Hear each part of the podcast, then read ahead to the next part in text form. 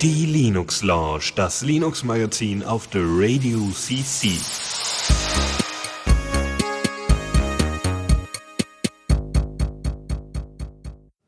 Einen wunderschönen guten Abend hier zur Linux Lounge. Es ist wieder Montag nach zwei Wochen und wir haben wieder heute Linux-Themen, wie immer in der Linux Lounge. Und äh, heute ist wieder mal die Zockerecke, naja, ich will nicht sagen überfüllt, aber zumindest gut besucht. Es hat sich einiges geändert durch den Steam-Controller. Wir haben äh, Neuigkeiten, äh, wieder an neuen Spielen teilzuhaben oder teilhaben zu dürfen als Linux-Gamer. Und ähm, aber es gibt noch ganz, ganz viele andere Sachen, unter anderem auch ein bisschen kontroverses Zeug. Ähm, wovon ich auch noch ein bisschen von eigenen Erfahrungen erzählen kann. Aber bevor wir jetzt hier, damit wir das Vorgeplänkel jetzt mal hier durchhaben, fangen wir auch gleich schon mit, dem erst, mit der ersten Rubrik an. Neues aus dem Repo.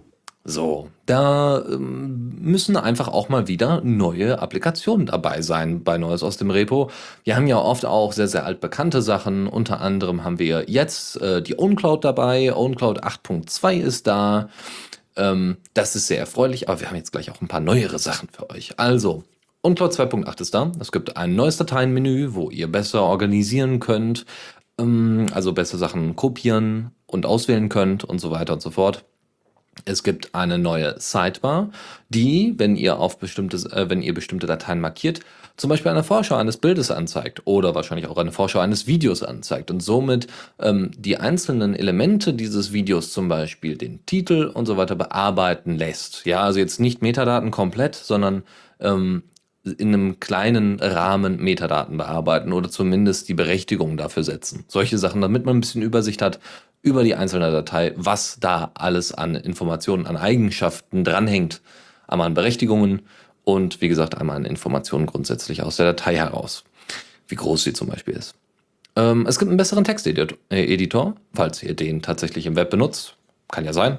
Warum auch nicht, wenn der okay ist, aber jetzt ist er noch mal ein bisschen besser und es gibt eine bessere Galerie. Ja, da geht es um so ein paar Detailsachen, aber ähm, man kann jetzt auch besser durch die ganze Galerie browsen und äh, kann sich da dann seine ganzen Bilder angucken. Ja, das zu den altbekannten bisherigen Anwendungen. Und jetzt kommen wir zu ganz neuen. Weil es soll ja auch ein bisschen abwechslungsreich sein. Wenn ich euch jedes Mal erzähle, oh, Firefox hat eine neue Version, dann sagt er, ja, hat Firefox alle sechs Wochen. das ist schön, aber was bringt mir das jetzt? Kommen wir also zu neueren Sachen. Ähm, mal gucken, ob euch da vielleicht das eine oder andere tatsächlich äh, hilfreich erscheint. Ähm, MinDia, M-I-N-D-I-A, also wie Dia-Projektor. MinDia ähm, ist ein Tool, wo, was jetzt in der 0992-Version äh, veröffentlicht worden ist.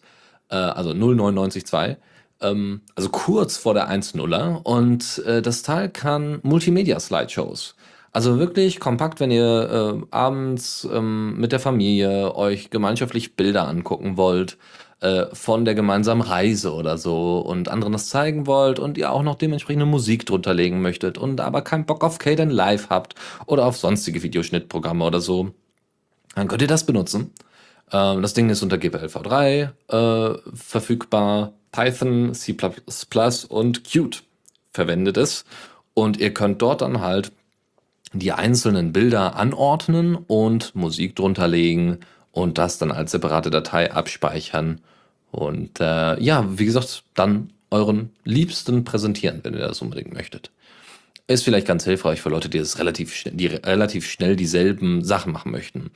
Da ich jetzt in letzter Zeit viel mit Kate Live rumgespielt habe, weiß ich, was, wie schwierig das ist, so einfache Aufgaben in einem doch äh, in einem Programm umzusetzen, was nicht dafür ausgelegt ist. Ich habe das vor kurzem mal ausprobiert. Caden Live hat so genau die Ebene an Funktionalität, die ich für Videoschnitt brauche. Und jetzt gab es mal eine Zeit, wo Canon Live nicht so super funktioniert hat und ich mich tatsächlich zwischendurch mal umgeguckt habe, was es denn noch so an Software gibt.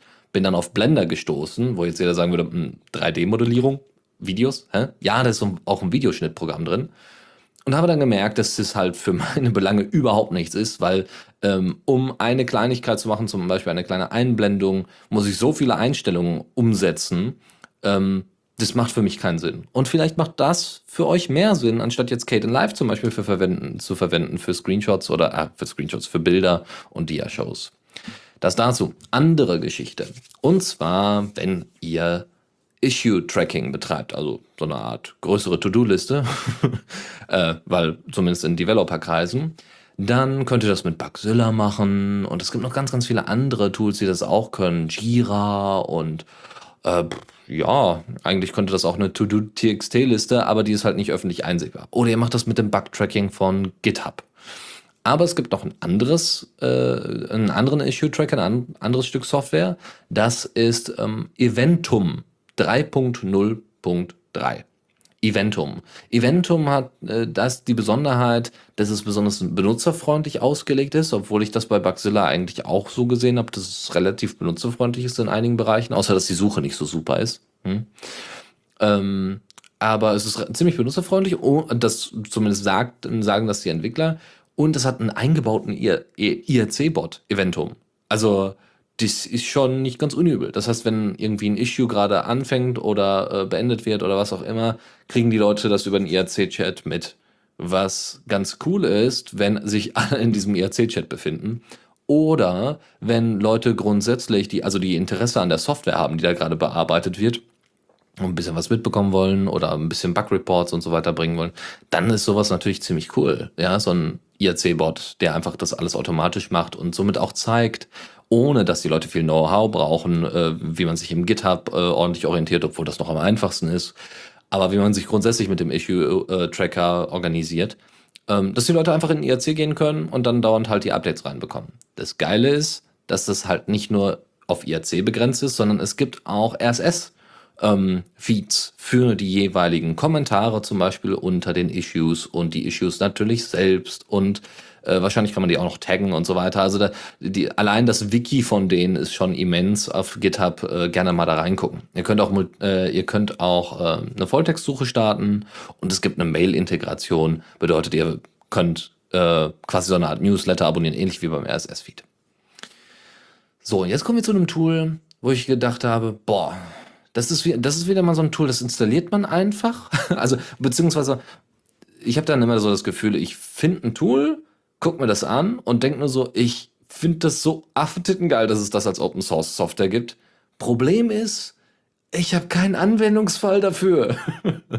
in dem Fall geht es um OpenKM in der 6.3.1 Version.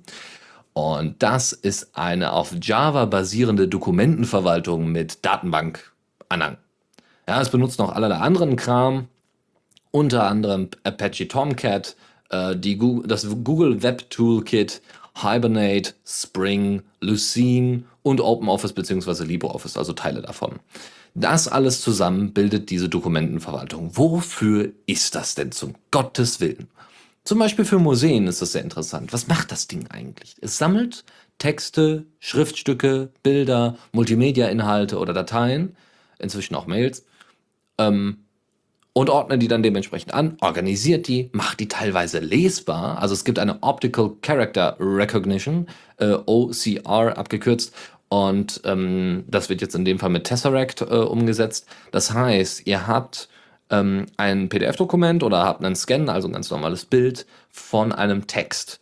Natürlich erkennt jetzt euer Rechner nicht sofort, dass das Text ist, sondern das ist für ihn, das sind einfach angeordnete Bildpunkte, mehr nicht.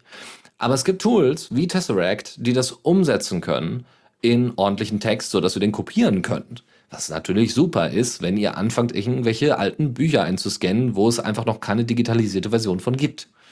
Das kann das Tool. Das ist total geil. Wie gesagt, das ist Open Source. Es gibt auch so eine, so eine Professional-Version. Die ist immer so ein paar Versionen voraus. Aber das heißt trotzdem nicht, dass OpenKM irgendwie jetzt in der, in der Community Edition irgendwie schlechter ist. Ja, also die, ähm, ähm, es, du, man kann hin und, hin, äh, hin und her exportieren zwischen den einzelnen Versionen. Das heißt, wenn man von der Community Edition auf die Professional wechselt, ähm, wird dann halt ähm, das Archiv geupdatet oder wenn man rückwärts geht, dann halt degradiert, also Back, äh, Backport nennt man das, glaube ich, ja. So, dann gibt es noch, äh, genau, neben diesem Optical Character Recognition gibt es auch Optical Mark Recognition. Da geht es darum, dass es bestimmte, mh, hm, wie soll ich sagen, bestimmte Elemente auf Papieren, wie zum Beispiel Formularen gibt, die man wiedererkennen kann oder die die, die Software wiedererkennen kann. Und da gibt es zum Beispiel dann Formulare oder Schaubilder, die dann dementsprechend ausgeschnitten werden oder dementsprechend markiert werden. Hier, das ist Teil des Formulars, aufpassen, da könnte man was eintragen. Das ist natürlich ziemlich cool, weil es erleichtert einem unfassbar die Arbeit, wenn man anfängt, irgendwie alte Formulare, warum auch immer, also gut, kann ich mir jetzt vorstellen, gehen wir mal davon aus, man arbeitet selber in einem Archiv oder in ähm, einer Bibliothek, in einem Museum oder wie, und es geht hier zum Beispiel um die DDR-Vergangenheit. Und es gibt dann bestimmte Unterlagen, bestimmte Formulare, die in irgendeiner Weise interessant sind. Weil sie, weiß ich nicht, Antrag auf Bespitzelung in der DDR. So, das hat historischen Wert, selbst wenn es nur ein Formular ist.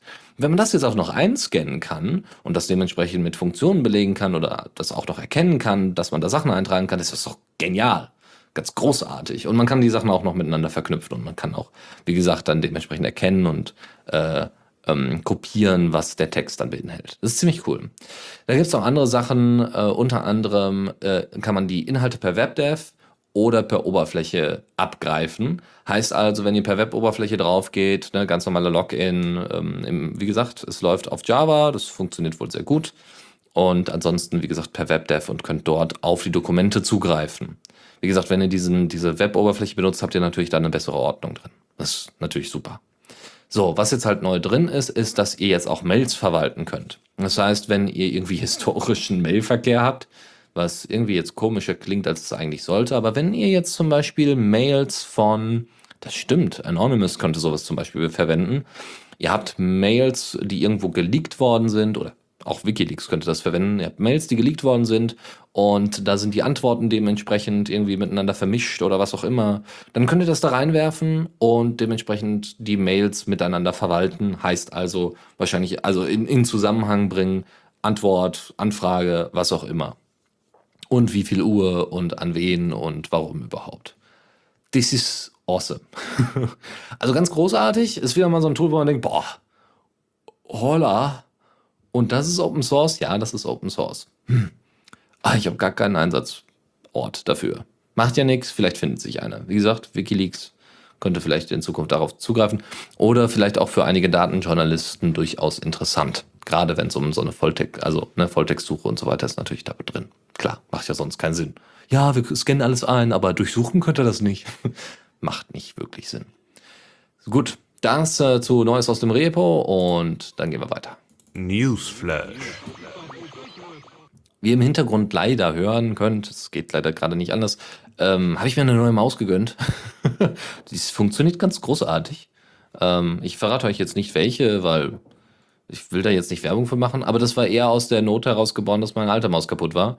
Und ich bin ziemlich beeindruckt davon. Also hat irgendwie 3000 dpi und das reicht vollkommen auch, um ordentlich zocken zu können. Und ich bin überrascht, dass DPI tatsächlich so ausschlaggebend ist oder so relevant ist für ein grundsätzliches Benutzergefühl, dass das alles funktioniert. So, jetzt weg von der Werbeeinblendung zurück zum Newsflash. Und zwar gab es schon zwar vor zwei Wochen die Thematik, aber ich hatte das noch nicht vorbereitet und wollte es dann heute, für heute zumindest ein bisschen aufbereiten. Sarah Sharp ist äh, eine der vielen Kernel-Entwickler und oder in dem Fall Entwicklerinnen, die ähm, sich äh, vor, vor, gut vier Wochen, glaube ich, zurückgezogen hat aus der Kernelentwicklung. Sie hatte, um es ganz prompt zu sagen, keine Lust mehr auf diese ganze, ähm, ja, auf Beleidigungen, auf sehr, sehr persönliche Angriffe, die da stattgefunden haben und, und, und. Ich habe mir einige Auszüge davon angesehen. Ich weiß natürlich nicht, wie genau es auf der Kernel-Mailing-Liste da abgeht. Ähm, ich weiß, wie Torvald so mit den meisten Leuten umgeht, äh, zumindest was, was Programmiertechniken angeht, aber auch darüber hinaus, also die Qualität des Codes zum Beispiel überprüfend, hat er immer mal wieder ganz, ganz böse das Wort erhoben. Und äh, sie hat sich jetzt irgendwie nach zwei, vor zwei Jahren wollte sie schon gehen, dann hat sie nochmal geguckt, ah, jetzt hier Code of Conflict wird da äh, etabliert und so, ja, vielleicht könnte das ja was werden, aber sie hat jetzt halt nicht die Hoffnung, dass sich da was ändert und sagt halt, ich gehe weil auch homophobe Witze und sexistische Witze da gemacht werden, die einfach in einer professionellen Umgebung wie eben auf der L ähm, äh, LKML, ja, Linux Kernel Mailing List, äh, gemacht werden und da nicht äh, kein Ort, das kein Ort dafür ist, wenn man professionell arbeiten möchte. Das sehe ich ganz ähnlich. Ähm, ich habe auch einige Beiträge mir reingetan von äh, durchaus Gegnern, nennen wir es mal, oder Leute, Leuten, die ihr jetzt, äh, die ihr jetzt nicht zustimmen. Und ich fand die Punkte jetzt nicht besonders überzeugend. Ich meine, sie hat sich das ja wohl sehr lange reingetan. Dann wurde sie irgendwie als Social Justice Warrior beschimpft. Ja, also so von wegen, dass sie da, ähm, das ist inzwischen so ein Kampfbegriff der in Anführungszeichen Antifeministen geworden. Es geht so in die Richtung von wegen, ja, so ein bisschen wie Gutmensch, ja. Äh, Social Justice Warrior. Ähm, so von wegen Leute, die sofort überreagieren und gleich äh, irgendwie sofort überall Gleichberechtigung und so weiter haben wollen und ähm, dann eigentlich alles nur noch schlimmer machen und und und und und. Ja, äh, und die auch total vernarrt sind äh, in ihrer ganzen Gleichheits, äh, in ihrem Gleichheitswahn. So, das ist zumindest das, was viele unter dem Begriff Social Justice Warrior verstehen. Ähm, ich gehe damit nicht so, also an manchen Bereichen gehe ich da durchaus mit d'accord, da ist, sind viele Sachen über, äh, übertrieben oder müssen vielleicht nicht unbedingt so detailliert besprochen werden. Aber ich finde, gerade so auf einer Colonel Mailing List hat das einfach nichts zu suchen. Ja, ähm, auch persönliche Angriffe. Es ist was anderes, wenn ich sage, hör mal, das ist scheiß Code. Das kann man ja sagen. Aber dann, dann bezieht man es halt nicht auf die Person. So von wegen, was bist du eigentlich für ein Vollidiot, so einen Code zu schreiben? Das hätte ich dreimal besser gemacht. Das bringt's nicht wirklich. Wenn ich aber den, den, die Kritik auf äh, das leite, was da gemacht worden ist, ähm, kann man, ist es zwar auch immer noch nicht toll, ja, aber man kommt erstens voran und man hat gleichzeitig nicht die Person äh, direkt angegriffen. Ich finde, das ist so Kleinigkeit. Also das ist jetzt wirklich nicht, nicht viel. Das ist kein Shift. Ja, ihr könnt weiterhin ähm, den, den Code, der da rumliegt, beleidigen bis zum geht nicht mehr und sagen, das geht nicht, das funktioniert nicht, das ist alles Blödsinn. Ja, so. Ähm, natürlich hängt da immer eine Person dran, aber eine Person dann direkt zu attackieren äh, und nicht nur die Arbeit der Person zu attackieren, halte ich dann nochmal für einen für eine andere Geschichte. Ja, ich habe ich hab mir auch den Linux Voice Podcast reingetan, wo dann auch dr kurz drüber gesprochen worden ist. Dann gab es so ein paar Witze, okay, bin ich jetzt nicht so ganz mitgegangen, aber es gab auch eben halt die ähm, interessante Erwähnung, dass natürlich dieser, dieser harte Umgangston auf der Linux Kernel Mailing List ähm, dass dort auch, dass es ja auch kulturelle Unterschiede gibt. Also das heißt, wenn man sagt, hör mal, du bist ein Vollidiot, also du, du, das kannst du gar, du hast es gar nicht drauf, das geht gar nicht. Das ist in vielen Kulturen, wie zum Beispiel in oft im, oft im asiatischen Bereich, äh, China, Japan unter anderem, ähm, wenn man da quasi das Gesicht verliert, nennen wir es mal so, dass das ähm, äh, noch, noch viel schlimmer ist als vielleicht jetzt hier in unseren äh, westlichen Ländern. Ja, und in unserer westlichen Kultur, was auch immer das dann darstellen soll. Aber ja, also dass es auch kulturelle Unterschiede gibt und, und dass es halt nicht, also und dass es vielleicht de, daran auch liegen mag, dass viele Leute da nicht unbedingt mitarbeiten wollen. Ähm, ja, es wurde auch im Linux Voice Podcast äh, erzählt, ja, viele Leute gewöhnen sich halt dran. Aber ich muss ganz ehrlich sagen, ich will mich da auch nicht dran gewöhnen, wenn ich jetzt da mitarbeiten wollen würde. Weil ähm, es ist was anderes, wenn ich auf 4chan gehe. Ja? Da werde ich beleidigt, da wird beleidigt, da werden Leute an den Haaren durch die Manege gezogen, also wie auch immer, ja. Das ist dafür da. Das ist der Zweck von. Habe ich jetzt gerade ein Eingag gesagt? Ich meine 4chan. Na ja, gut. Ähm, das ist der Zweck von 4chan. Ja. Aber gerade auf so einer Kernel-Mailing-List, wo am Ende sogar noch was Produktives bei rumkommt, jetzt mal abgesehen von Anonymous bei 4chan, ähm, wo was Produktives bei rauskommt und ordentliches Stück Software am Ende dabei dastehen soll. Ähm, und man ja auch noch irgendwie, finde ich, durchaus eine, eine Verantwortung dafür hat, dass die, äh, dass viele Kernentwickler zu einem gewissen Teil motiviert bleiben. Ja? Das ist ja genau das Problem der deutschen Wikipedia. Da wird sofort gesagt, das ist nicht relevant, das wollen wir nicht. Ja, da gibt's diese Exklusionisten, die halt alles raushaben wollen, was nicht in Anführungszeichen relevant ist. Ja, und dann gibt's die Inklusionisten, die sagen, ja, wir packen einfach alles rein. Einfach alles, egal ob das Werbung ist. Also nicht wirklich, ja. Also wenn jetzt irgendwie Sandy Bridge oder sowas erklärt wird und so, dann wird das halt in der Wikipedia gemacht. Aber ähm, durch dieses, dieses äh, Rauswerfen und auch diesen harschen Umgangs und so von wegen, das, äh, das, das nehmen wir nicht an, das ist alles Blödsinn und so weiter, ähm, geht natürlich auch die Motivation flöten. Und das, auch wenn der Linux-Kernel jetzt im Moment nicht danach aussieht, als würde es da an Mitarbeitern fehlen, Aber ich möchte auch nicht, dass das irgendwann mal zu diesem Zeitpunkt kommt. Jetzt kann man natürlich sagen, Linux hat jetzt schon lange durchgehalten. Und der Ton auf der Mailingliste hat sich sicherlich nicht großartig verändert. Ja? Der war immer schon hart, seitdem Linux da ist. Und das ist seit Anbeginn der Zeit so. Ähm, da müssen sich die Leute halt drauf einstellen. Weiß ich nicht. Bin ich nicht, halte ich argumentativ für nicht so toll. Ich bin da eher so, wir können einen ordentlichen Umgang pflegen, wenn, solange es im professionellen Bereich ist. solange es unprofessionell wird, macht, was ihr wollt. Ja? Könnt euch so oft beleidigen und so weiter. Macht, was ihr wollt. Nein, natürlich nicht. So, also das dazu. Äh, wie gesagt, ich verlinke euch da noch mal ein paar Sachen. Unter anderem zwei Beiträge, einmal von ProLinux, dann von Heise, dann äh, von den Linux Voice Podcast, wo das ganz kurz angesprochen worden ist. Und dann äh, Zitate von Sharp, die einige ihrer Gegner gesammelt haben. Da könnt ihr euch dann noch mal ein eigenes Bild von machen. Ich klinge mich da mal aus, weil was soll ich da noch großartig machen? Was ich auch gehört habe oder was auch im Linux Voice Podcast angesprochen worden ist, ist, ist noch jemand anderes gegangen, unter anderem auch wegen dem, äh, wegen dem Umgangston, aber noch wegen allerlei anderer Dinge, ähm, der jetzt auch schon längere Zeit da war. Ich weiß den Namen nicht mehr. Ist auch erstmal egal. Könnt ihr euch da nochmal nachgucken. So, jetzt kommen wir zu erfreulicheren Themen und zwar zum Steam Controller. Er ist da. Und einige Leute, auch bei uns vom Radio, also Tuxi in dem Fall, hat es schon, hat ihn schon, den Steam Controller. Und ich muss sagen, ich war ja auch gespannt drauf, was das Ding so gibt, was das Ding so kann und ob das eine coole Sache wird und ob das tatsächlich eine gute Alternative zum Xbox Controller wird. Und soweit ich gehört habe, scheint das der Fall. Ich habe ihn mir noch nicht geholt, so, also ich habe keinen äh, Tatsachenbericht jetzt hier zur Verfügung zu stellen. Aber ähm, ich habe einige äh, Berichte mir reingetan, habe einige Leute befragt dazu und die sagen, total geil. Man gewöhnt sich relativ schnell dran, es dauert eine Weile, aber man gewöhnt sich dran und dann ist das total spaßig. Und da bin ich dann doch gediegen dazu, mir auch einzuholen. So, dann dachte ich, so, jetzt hole ich mir einen. Naja, nicht ganz, aber zumindest hatte ich dann so vor, oh, vielleicht so als Weihnachtsgeschenk an mich selbst. Wäre so ein Steam-Controller gar nicht schlecht.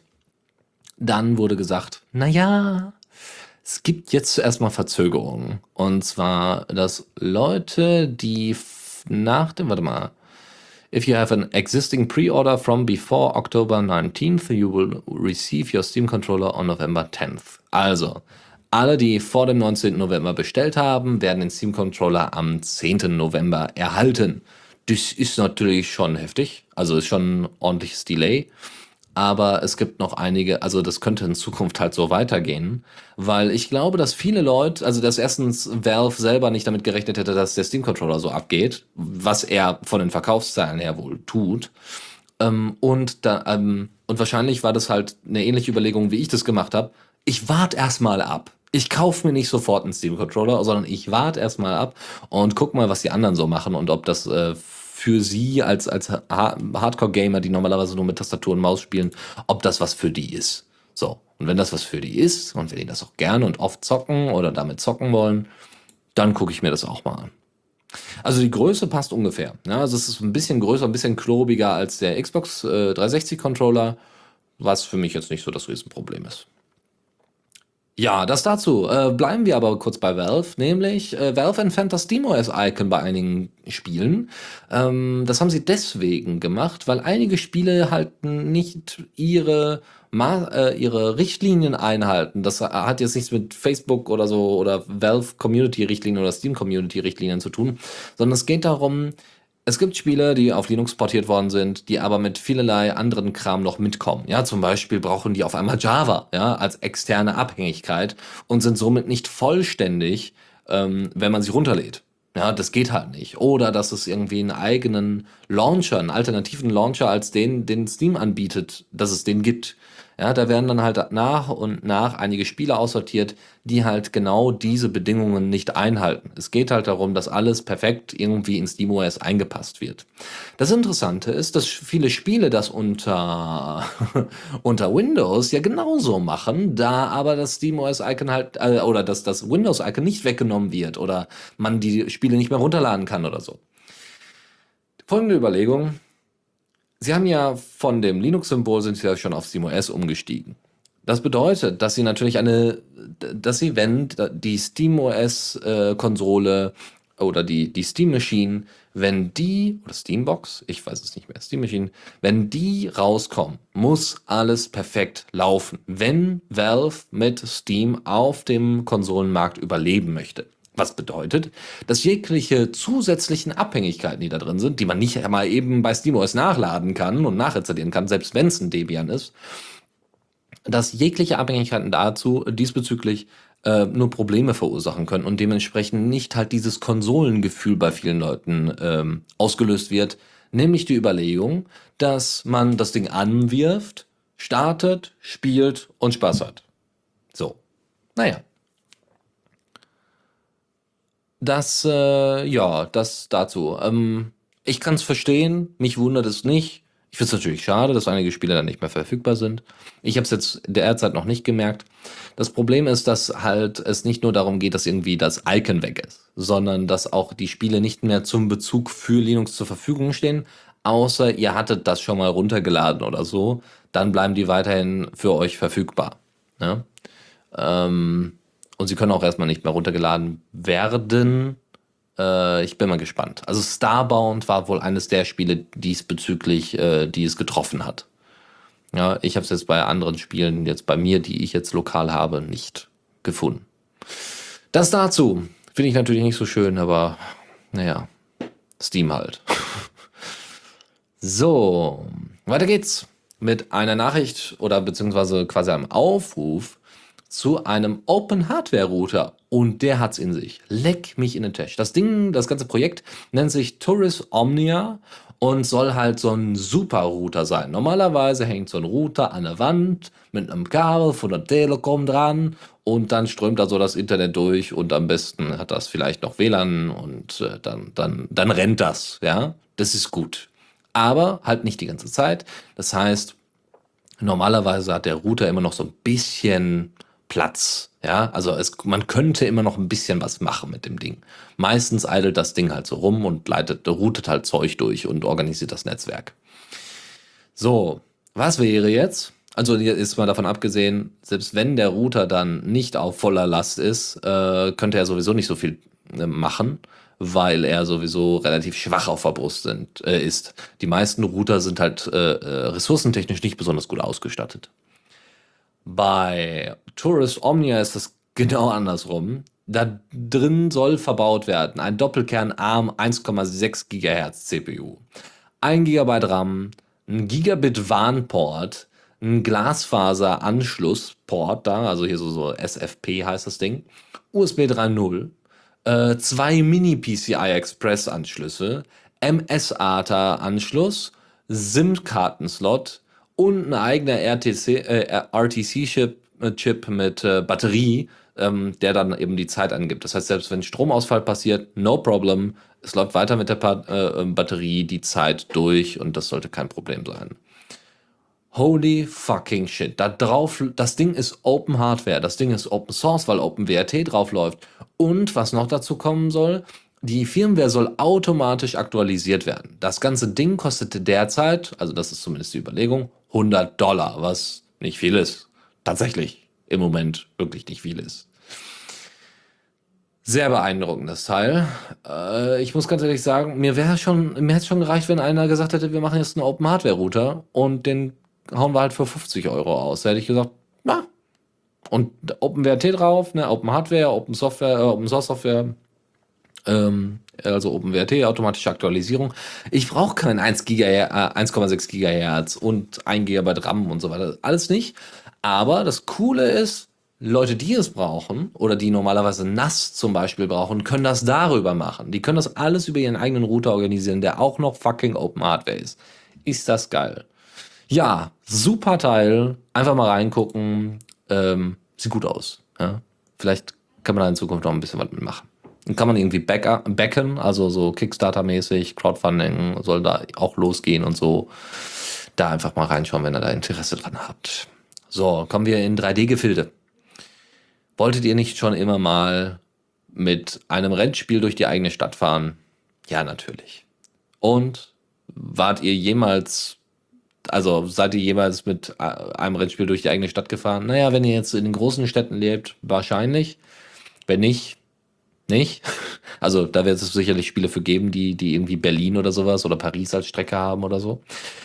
Aber vielleicht könnt ihr das in Zukunft alles selber bauen und eure, eure durch die Nachbarschaft quasi fahren. Und zwar könnt ihr mit Open 3D Worlds, was ein eigenes Stück Java-Software ist, OSM-Karten in 3D rendern.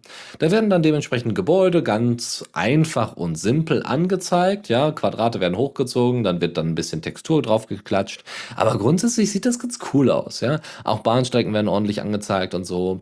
Das ist jetzt nicht super hübsch, aber es zeigt halt, wo es hingehen kann. Und das Ding läuft wohl auch auf WebGL. Heißt also, ihr könnt es euch äh, sogar im Browser angucken, live mit den OSM-Karten. Total geil. Ihr könnt es, wie gesagt, aber auch runterladen, dementsprechend dann ähm, Object-Dateien exportieren. Das ganze Ding steht unter der LGPL-Lizenz und äh, ist sehr beeindruckend. Also einfach da mal einen Blick reinwerfen, falls ihr da Interesse dran habt. Es gibt natürlich einige Modelle, ähnlich wie bei Google Street View, beziehungsweise überhaupt äh, Google Maps, äh, wo einige Objekte separat äh, gebaut worden sind. Zum Beispiel die, wie heißt sie denn nochmal, diese Cathedral. Es gibt ganz, ganz viele. Also London zum Beispiel ist wohl relativ gut ausgebaut. Da haben Leute tatsächlich 3D-Modelle für einige Gebäude hergestellt. Und die werden dann halt in Open 3G Worlds dann eingebaut, wie auch immer das dann passiert. Oder die könnte man dann einbauen. So. Ja, so, und jetzt die letzte Geschichte. Jono Bacon, der ehemalige Community Manager von Canonical, also von den Ubuntu-Machern, hat äh, sich mal auf seinem Blog ein bisschen ausgelassen. Und zwar genau heute, um genau, genau zu sein. Sehr cool, also top aktuell heute in der Linux Lounge. Ganz, ganz großartig. Obwohl Open 3D Worlds war es auch. So, aber interessante Überlegung. Und zwar hat er beklagt, ah, es gibt so viele coole Softwareprojekte, wie zum Beispiel Yokosha, was zum Beispiel eine Alternative von Audacity hätte sein können, ja, was Audiobearbeitung sein äh, hätte, ähm, was Audiobearbeitung angeht.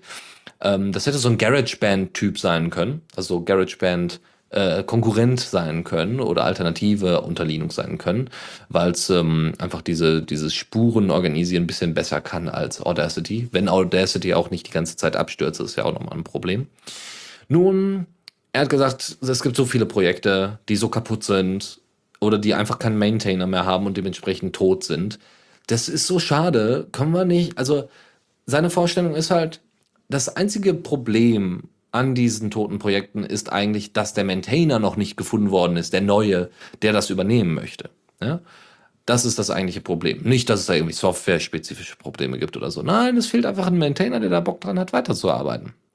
So, wie findet denn jetzt ein Maintainer das Projekt, was er in Zukunft übernehmen möchte? Schwierig, schwierig.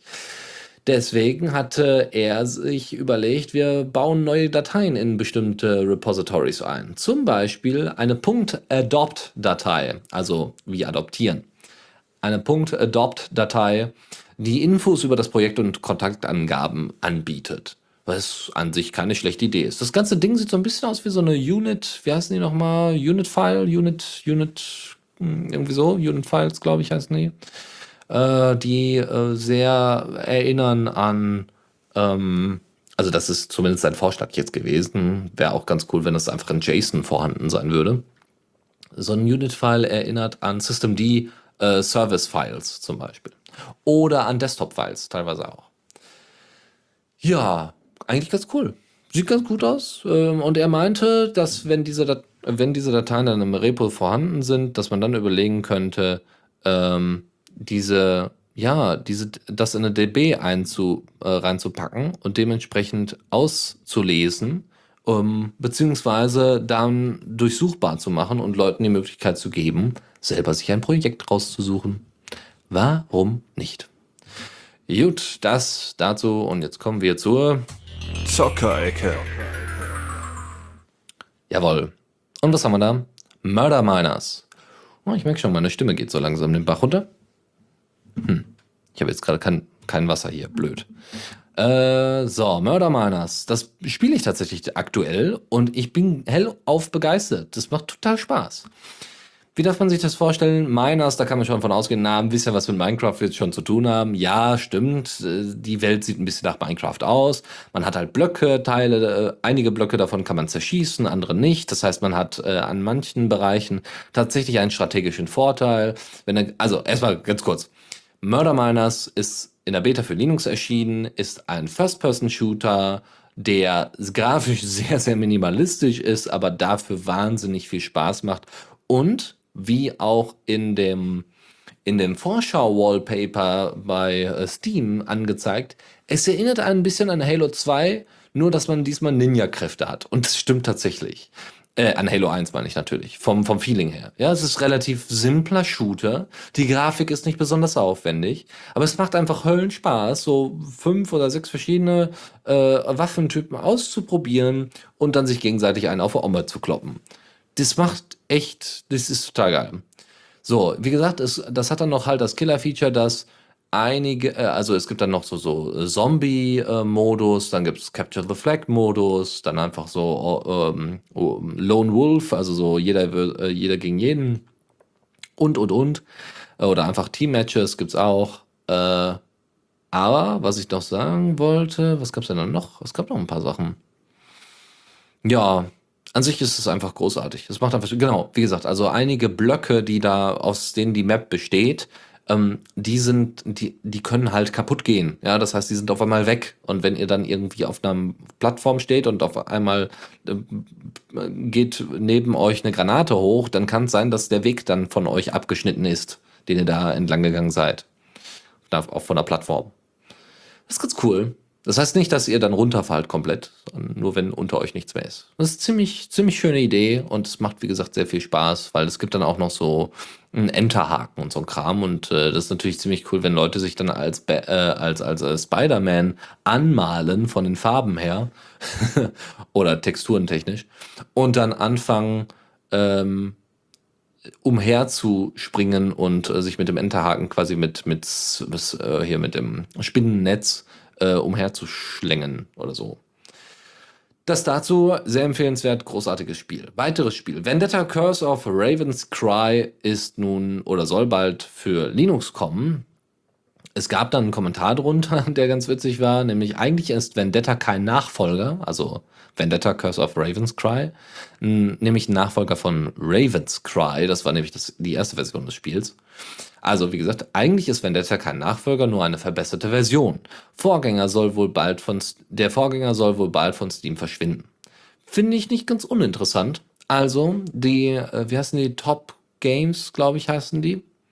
Äh, die Entwickler haben Raven's Cry rausgebracht und das war ein Flop. Ein absoluter Flop. Das war wohl auch unspielbar. Es hatte alles, also es ging so um Karibik-Session, ja. Irgendwie Third-Person-Ansicht, so ein bisschen RPG-mäßig wohl und es ist alles so ein bisschen Karibik-mäßig sollte das werden. So, da haben sie Ravenscry veröffentlicht, das war wohl alles was für ein Arsch. Jetzt haben sie Vendetta, Curse of Ravenscry rausgebracht. Es ist äh, nach Aussage eines Kommentators äh, bei Holase ähm, halt nicht wirklich Nachfolger, sondern einfach nur eine verbesserte Version des ursprünglichen Spiels. Und deswegen soll auch halt der erste Teil so bald wie möglich verschwinden. Schön zu sehen, dass der auch für Linux rauskommt. Äh, ganz laut in die Hände klatschen. Yay! So. Vielleicht hat das ja irgendjemand von euch mal gespielt. Könnt ihr ja mal reingucken, äh, reinhören ähm, oder einen Kommentar senden dazu. So, Gnome Games ist eine Appli Applikation, die jetzt derzeit in Arbeit ist und wahrscheinlich auch irgendwann mal released wird oder schon released worden ist, als Git-Repo im AOR zumindest.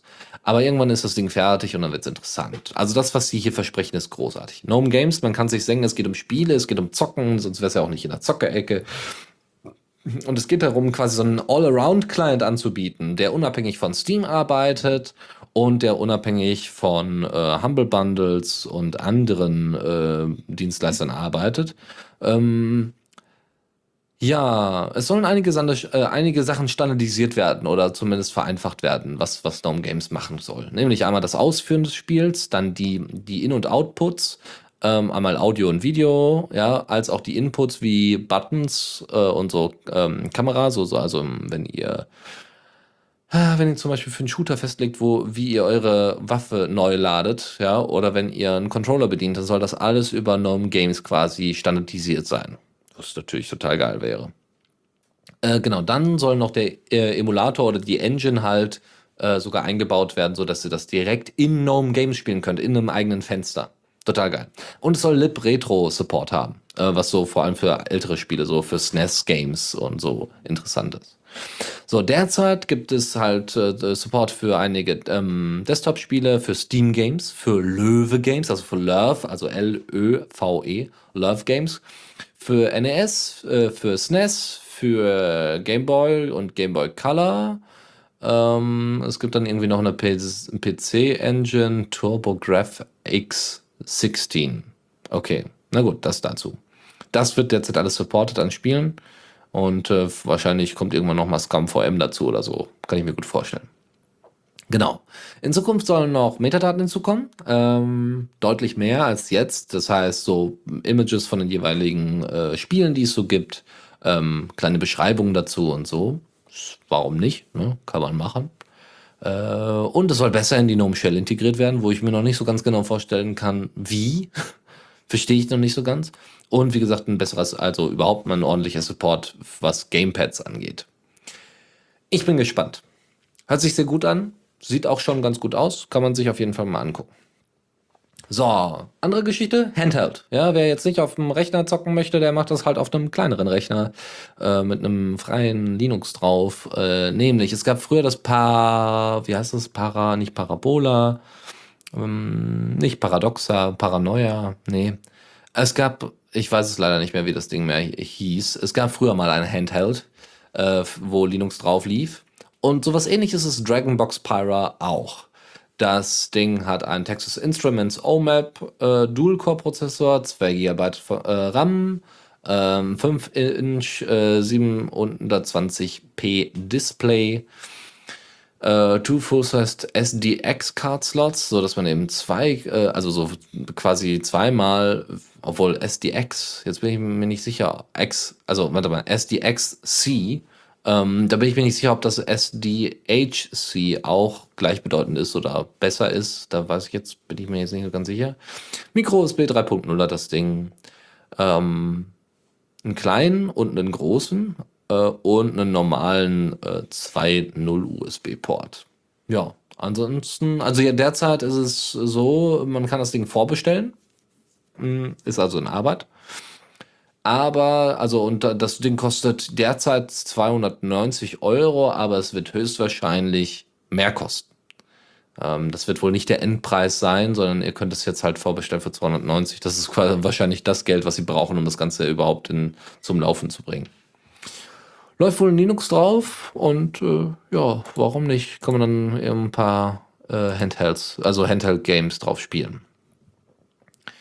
So, anderes Spielchen noch hier. Was haben wir noch? Genau, Hard West. Hard West ist ein, ähm, ja, Western-Spiel, wenn man so möchte, äh, das auch bald für Linux rauskommen soll. Und, ähm, ja, Western-Spiel, wie kann man sich das vorstellen? Naja, es, ähm, man hat so eine obendrauf-Sicht und kann dann eben äh, umherlaufen das äh, scheint wohl äh, in die Richtung, ähm, wie heißt es denn, was heißt es denn nochmal? Rundenbasiertes äh, Western-Spiel zu gehen, genau.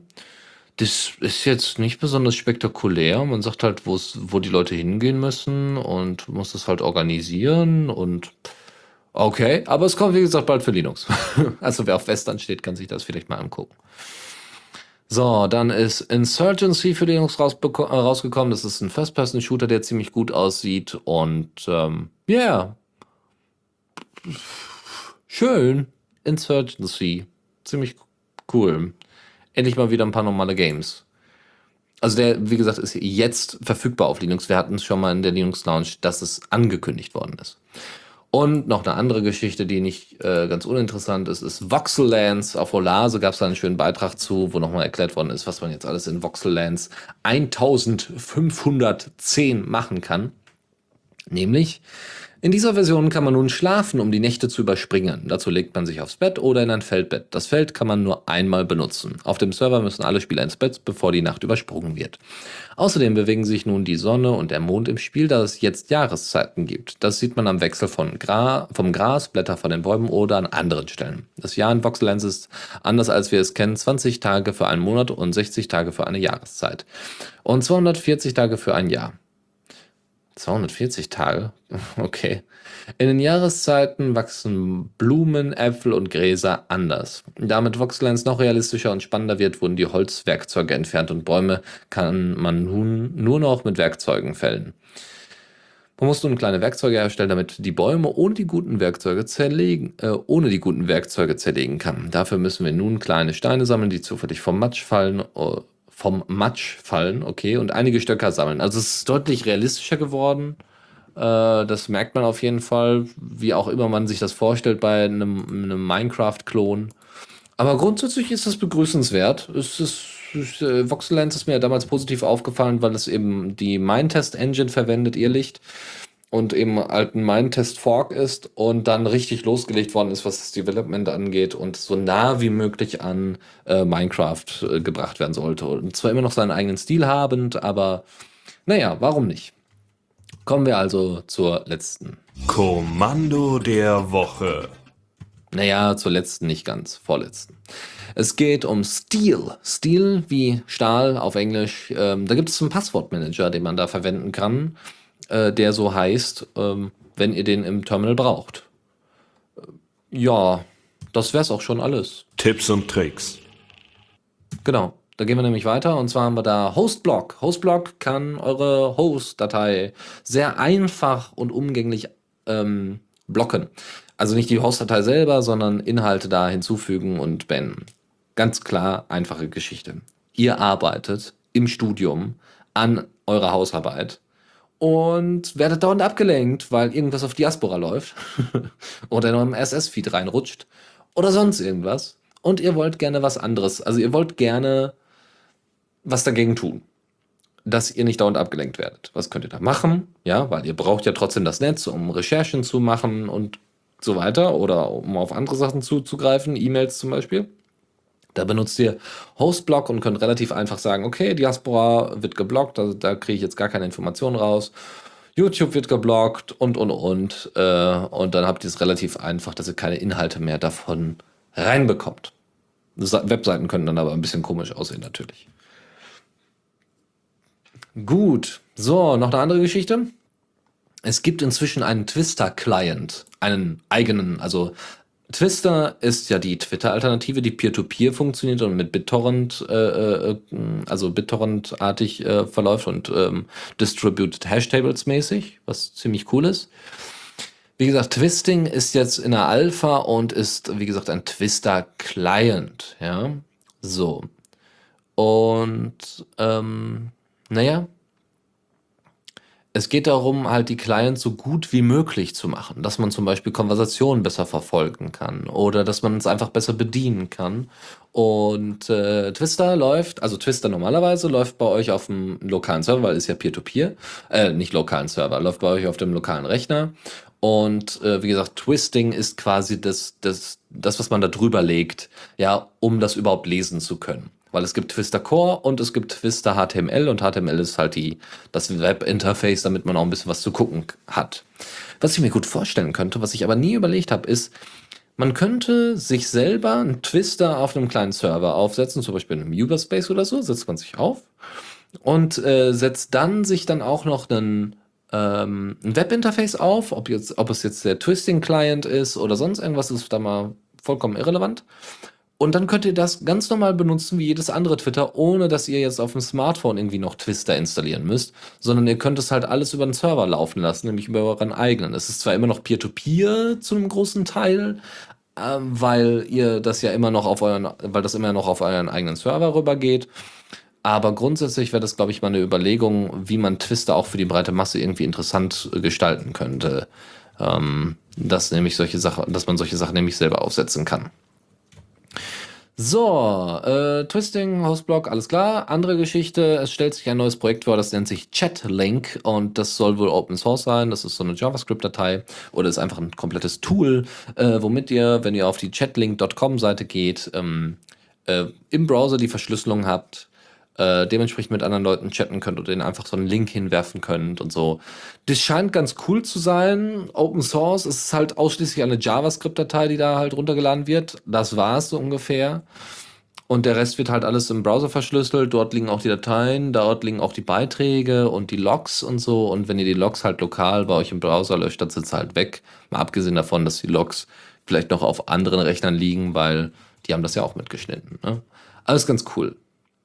So, dann gibt es einen Red Matrix Nachfolger, das ist Hubzilla. Ich habe schon davon gehört, kann mich noch nicht so ganz mit der Idee schon wieder anfreunden, dass es schon wieder irgendwie ein Friendica ähm, Fork gibt. Ich weiß auch nicht so ganz genau, was das Ganze soll. Ähm, ich habe nur gemerkt, dass einige, also es ist äh, Red, Red Matrix ähm, wahrscheinlich umbenannt oder so. Es ist immer noch hässlich. es ist immer noch in PHP geschrieben. Es hat immer noch eigentlich viel zu viel Kram dran, der nicht nötig ist. Aber guckt mal rein. Ja, vielleicht ist es ja für euch die bessere Alternative im Gegensatz zu Diaspora zum Beispiel. Weil es gibt auch eine Diaspora-Schnittstelle, ist dann nicht so schlimm, wenn ihr dann auf Red Matrix bzw. Hubzilla jetzt unterwegs seid. Dann gibt es noch IPF, was? Also ist ganz schlimm. IPFS Pigs. Ja? IPF IPFS PIX, Interplanetary File System. Es geht darum, dass ihr Bilder mit anderen Leuten tauscht und hostet. Ihr könnt also äh, selber quasi so, eine, so, ein, so ein verteiltes, so ein verteiltes Image-Hosting ist es halt. Viele Leute tragen dann diese Bilder für euch im Netz herum und ähm, es gibt dann auch mal irgendwie eine Anleitung, wie ihr das macht, welche Hashes da verwendet werden, für welche äh, Inhalte und so ein Kram. Das ist zwar alles ganz hübsch, ähm, man kann, also es, es funktioniert ähnlich eigentlich wie Imager, aber äh, halt verteilt. Ja, ist alles nicht auf einem ähm, auf einem Server. Ja, hübsch, ne? Warum nicht? Warum nicht? Kann man machen. So, jetzt noch fünf Link-Tipps. Erstens die sechs besten Alternativen für Notepad++, wenn ihr Windows-Umsteiger seid oder einige Windows-Umsteiger kennt, die Notepad++ verwendet haben, mal da ähm, weiterleiten.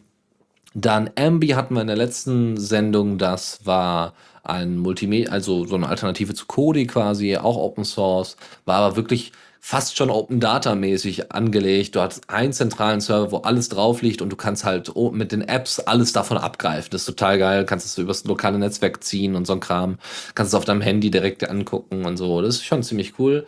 Wie man es aufsetzt, da gibt es dann einen Link-Tipp zu. Dann, äh, wie man den Terminal Workflow verbessert, da gibt es dann sieben, sieben Tipps, die vielleicht für euch auch ganz interessant sind. Dann gibt es eine neue Distro, die nennt sich Full Page OS, die ihr für, als, für den Kiosk-Modus auf dem Raspberry Pi verwenden könnt, wenn ihr den benötigt. Ich brauchte ihn vor kurzem, jetzt ist aber erst die Distro raus. Ich werde, ähm, beziehungsweise sie ist sogar genau bei der, genau dann, als ich sie brauchte, ist sie gerade rausgekommen. ist aber nicht schlimm. Ich habe mir äh, dafür selber was gebastelt. Das war zwar nicht schön, aber es funktionierte. Und als allerletztes ähm, ein Link-Tipp dafür, wie man, mit, wie man seine erste eigene Selfish OS-App mit Python baut. Wenn ihr daran Interesse habt, gerne da mal einen Blick reinwerfen. So, das war's. Ich wünsche euch einen schönen Abend. Ähm, wir hören uns in zwei Wochen wieder. Wenn ich dann nicht krank bin oder so, weiß ich nicht. Ne? Der Herbst zieht ja auch an der eigenen Gesundheit. Im Moment bin ich noch ganz gut davon weggekommen. Das Problem ist, wenn alle anderen nicht davon wegkommen und äh, krank werden. Ganz doof, ganz doof. Naja, mal gucken, äh, wie wir das jetzt in Zukunft hier mit Moderatoren und Moderation machen. Ich weiß es noch nicht. Aber wie gesagt, wenn ihr mal Bock habt, einfach mal dabei zu sein, sagt Bescheid. Machen wir mal für eine Sendung. Bereiten wir das gerne dann irgendwie eine halbe Stunde vorher vor. Naja, schon ein bisschen mehr. Ja, eine Stunde vorher dabei sein. Ja, 19 Uhr oder was. Trifft, trifft man sich im Mumble, bespricht die Themen, sagt, wie es läuft und alles ist cool. Natürlich braucht er ein ordentliches Mikro, wie immer. Gut, das soll es gewesen sein. Ich wünsche euch noch einen schönen Abend und wir hören uns, wie gesagt, in zwei Wochen.